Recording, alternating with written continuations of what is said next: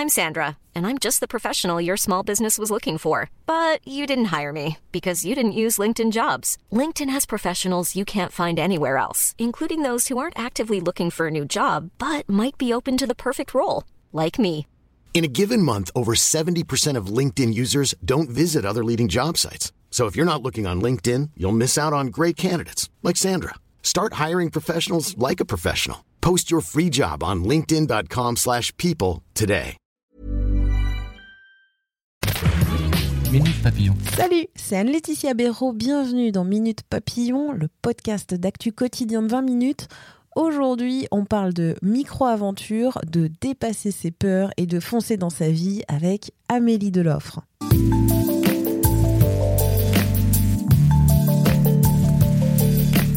Aujourd'hui, rencontre avec Amélie Deloffre, créatrice, rédactrice en chef de la newsletter du site internet Deux jours pour vivre, devenu un bouquin chez Gallimard, album Voyageur. Elle explique dans son livre comment sortir de la routine, se lancer dans le voyage, le temps de week-end en France et parfois avec une RTT, un voyage, une aventure. Car l'aventure, ce n'est pas qu'avec un A majuscule pendant les grandes vacances à l'autre bout du monde. La Drôme, la Loire, les Ardennes sont des lieux idéaux pour une bolée d'air, des vues dépaysantes, des expériences parfois détonnantes. Le tout sans faire exploser le budget ni masquer les pépins de parcours. Après un brutal accident d'une proche, cette ancienne grande timide a décidé de foncer dans l'inconnu et réaliser ses rêves. Rencontre maintenant avec Amélie. Et ma première question est Qui es-tu, Amélie? Aventurière, communicante, entrepreneur. Euh, j'ai 32 ans, je viens de Paris. J'essaye de démocratiser, de parler des choses euh, qui me tiennent à cœur dans la vie. Tu as sorti un livre qui s'appelle Deux jours pour vivre.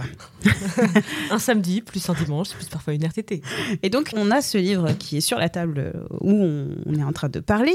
Et dans l'introduction, c'est vraiment la première page où il est écrit Ce livre est une ode à la vie sauvage, une invitation à partir à l'aventure. Pas besoin d'attendre les grandes vacances. Deux jours en France suffisent largement. 34 micro-aventures et les portraits de néo-aventuriers ordinaires de ce livre vont vous le prouver. Mais qu'est-ce que la micro-aventure et qu'est-ce que le néo-aventurier ordinaire? Alors la micro-aventure, c'est l'aventure accessible. Pas loin de chez soi, en l'occurrence moi ça reste en France, pas cher, que ce soit accessible donc physiquement et euh, financièrement, et euh, surtout sur une courte durée, donc 2, 3 jours, 4. En France, euh, c'est pas que en région parisienne. J'explore un peu euh, toutes les régions. hein. Il y a le Cotentin, il y a le Césalier, il y a la Savoie évidemment avec ses montagnes, il y a le Pays Basque, il y a un peu de tout, que ce soit en van, en vélo, en canoë, en marche à pied. La micro-aventure, pour toi, c'est quelque chose qui n'est pas cher, qui n'est pas loin, mais qui rapporte gros. c'est quoi Ah oui, gros en, gros en bonheur. En fait, la différence avec une aventure euh, qu'on attend toute l'année parce qu'on va poser deux trois semaines pour partir euh, en trek au Népal, là la différence c'est que c'est un mode de vie. On peut le faire régulièrement parce que c'est accessible, parce que c'est simple. On n'a pas forcément besoin d'organiser euh, plus que ça. On, on le fait tous les mois, tous les deux mois et de manière récurrente. C'est quoi la différence par rapport aux micro-aventures que tu proposes, plutôt que le week-end à Lisbonne ou à Rome? Bah, L'élément phare c'est quand même la nature, la déconnexion, parfois le goût de l'effort si on veut, l'imprévu, l'inconnu, les galères, les rencontres. Tout ça pour moi qui fait le, vraiment la densité euh, d'une aventure. Quoi. Ce que je voyais à la différence du week-end à Lisbonne, tu vas quand même marcher euh, dans les forêts, dans les sommets, et finalement, c'est pas si loin que ça. Enfin, Tout à fait. On, a de la chance quand même en France, on a un pays euh, bah, qui est extrêmement petit, mais euh, avec des paysages complètement dingues et diversifiés, accessibles en voiture facilement ou en train. On a quand même le train qui dessert euh, tout, le pays. Et oui, alors c'est très urbanisé, on n'aura jamais les, grands espaces du Canada et des États-Unis. Pourtant, j'arrive constamment, en partant le week-end, hein, pas le mardi en plein milieu où il y a personne, hein, j'arrive constamment à retrouver avec mes amis des endroits de nature totale et de liberté où il y a, y a rien et où c'est paumé quoi. Ce projet, est né d'une newsletter. Comment ça s'est passé euh En fait, j'ai toujours essayé de, de partager ce que je fais parce que c'est quelque chose qui me rend euh, hyper heureuse, qui m'a énormément appris. Je vois que mes amis aussi, ça les rend heureux. Donc, naturellement, depuis 15 ans, je dis toujours aux gens tiens, je te prête mes sacoches, mon vélo, euh, vas-y, essaye.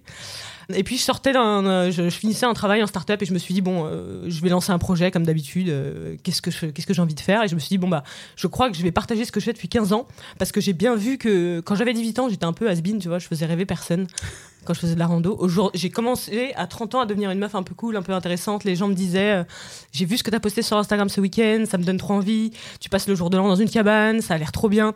J'ai vu le changement de mentalité. Et je me suis dit, ok, il y a des gens qui ont envie de le faire, sauf que quand tu commences à 30 ans, t'es un peu pris dans ton confort. Euh, tes amis ont, pas envie, donc ou personne ne sait faire, donc tu sais pas comment trop te lancer. Et je me suis dit, ok, là, il y, a un- tout petit besoin, il y a une toute petite attente, je vais lancer cette newsletter.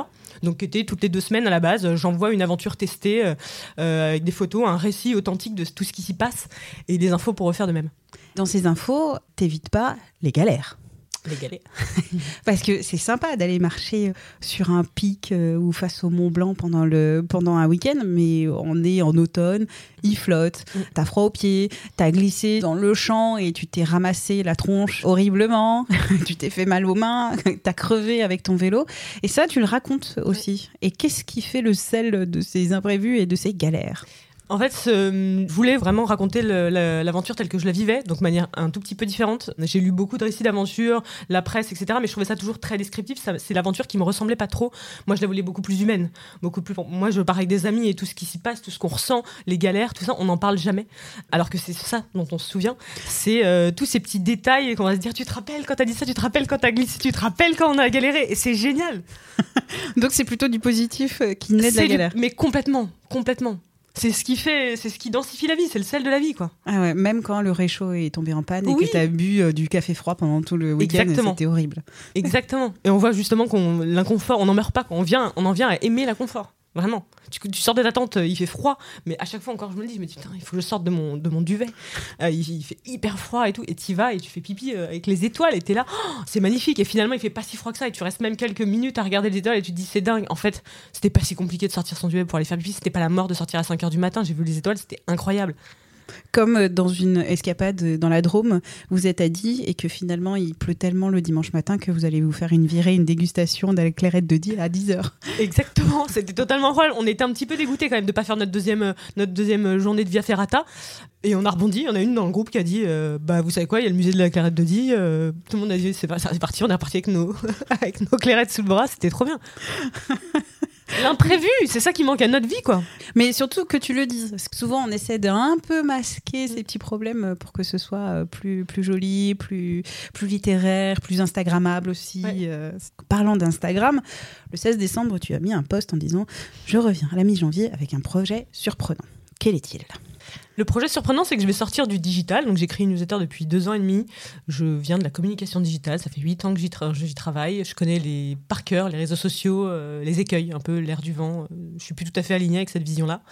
J'ai envie de faire différemment. Je crois que c'est aussi euh, pour ça que j'ai envie d'être entrepreneur, imposer ma, vision du monde et ce que j'ai envie de faire. Du coup, je vais hum, la semaine prochaine, à partir de la semaine prochaine, je passe aux lettres postales. Ça s'appelle Timbré, l'aventure en toutes lettres. Les gens achètent une correspondance épistolaire. Je leur envoie des lettres chez eux avec un timbre, du papier, des photos à l'intérieur, de la vie. Tu l'ouvres, tu le lis chez toi. Et il y aura quoi dans ces lettres? Tu Euh, racontes quoi? bah, C'est toujours la même, le même concept, donc des aventures, euh, des récits, des photos à toucher, euh, des cartographies, des cartes postales pour donner envie aux gens de s'écrire même entre eux. Donc fin du digital, retour à l'objet papier, l'objet matériel. Tout à fait. On m'a soufflé que tu étais une ancienne grande timide et que c'était le voyage qui t'a sorti de cette grande timidité parce que jusqu'à tes 18 ans, c'était très très difficile pour toi de, de t'exprimer, de parler. Comment ça s'est passé? Comment tu as réussi à vaincre cette timidité grâce au voyage? Effectivement, j'ai été très très très timide. Euh, Parce tout que là, était compliqué pour moi. quoi. Ouais, on je sais. Tout le monde face, me dit, euh, me dit, euh, ça se peut pas. Euh, je vous assure, même acheter du pain, c'était compliqué. Euh, je m'enfuyais de classe à 15 ans au lycée quand c'était à moi de lire une ligne. Vous savez, il fallait lire à, Ouais. à l'oral une ligne. J'étais rouge écarlate, je sortais en courant. les exposés Euh, devant toute la classe. D'accord.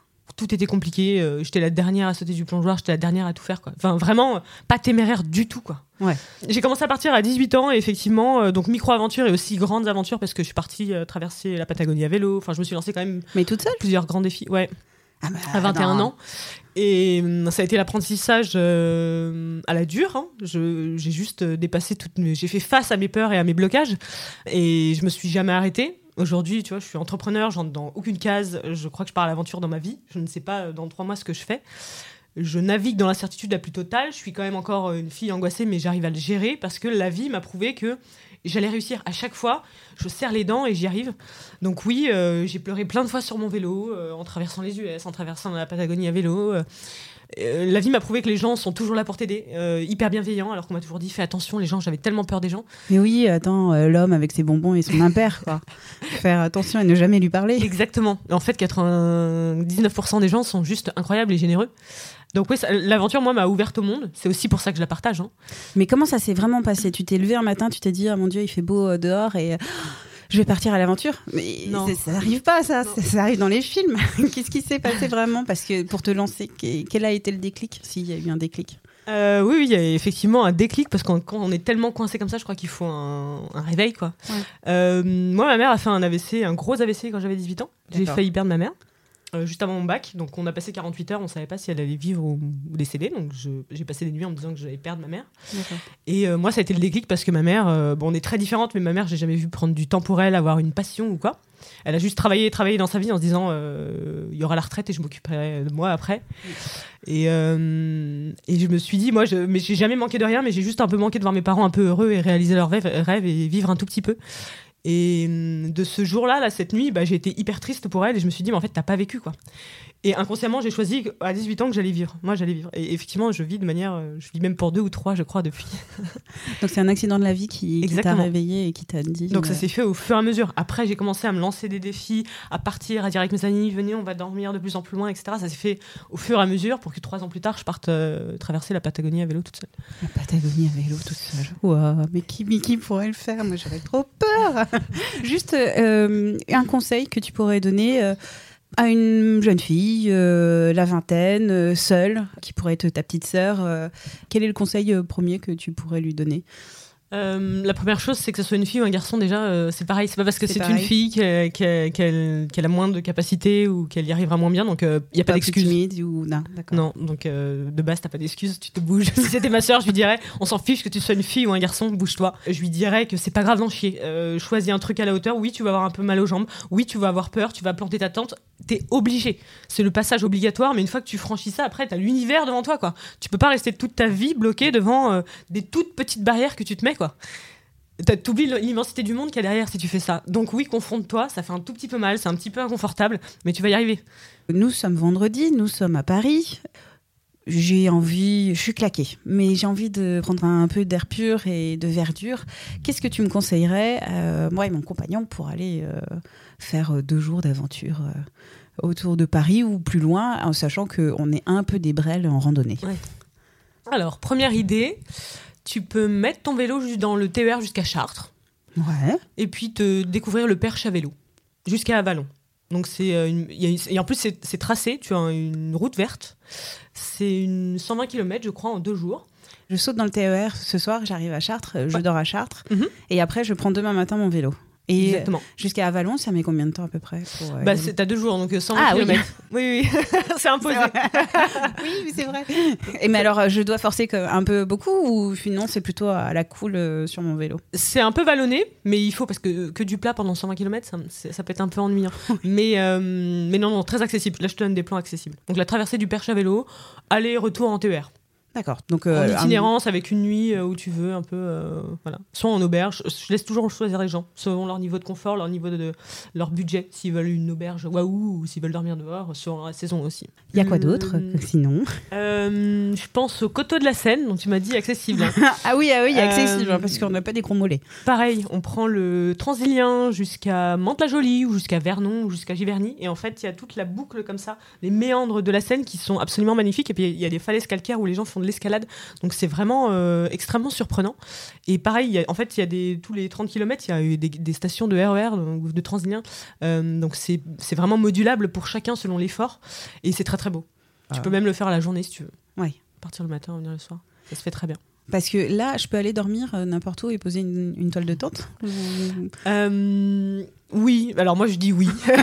non mais un petit peu, pour moi il faut un peu de dé- désobéissance, un peu, non juste un peu de bon sens, évidemment. euh, euh, il y a plein d'endroits où le camping sauvage est interdit. Euh, bien sûr, il faut ramasser vos déchets, il faut tout laisser de manière euh, impeccable.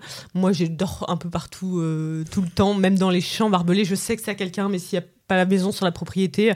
Je reparle le lendemain à 8 heures, personne sait que j'ai dormi et je n'embête personne vraiment, euh, littéralement. Parfois, je désobéis, mais dans le, dans le, plus, le respect le plus total. D'accord. Donc ça passe. Mais euh, on peut dormir n'importe où, oui. Soyons un peu fous. mais- Et tu t'es jamais fait courser par euh, le taureau euh, Ou tu t'es jamais. la grosse galère de- Non. du réveil? Non, non, non, non, ça m'est jamais arrivé. Bon, bah c'est déjà ça. Merci encore à Amélie Deloffre. Son site, sa newsletter, son bouquin, c'est deux jours pour vivre. Quant à Minute Papillon, je vous invite à vous abonner à ce podcast sur la plateforme de votre choix pour être notifié des nouveaux épisodes. Si ce podcast vous plaît, la meilleure façon de nous soutenir, c'est de laisser un avis, 5 petites étoiles sur Apple Podcast ou la plateforme que vous utilisez. Cela permettra à d'autres de le découvrir plus facilement. On se retrouve demain. Portez-vous bien.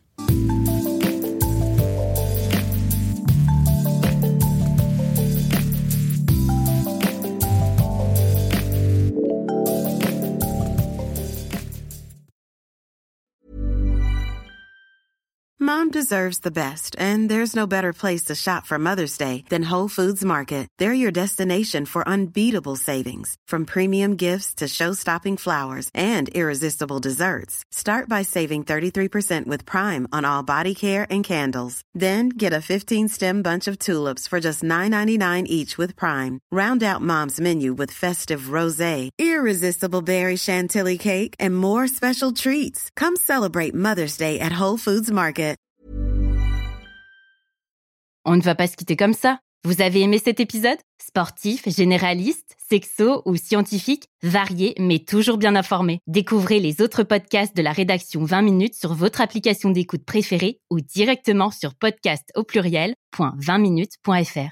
Et merci de nous avoir écoutés.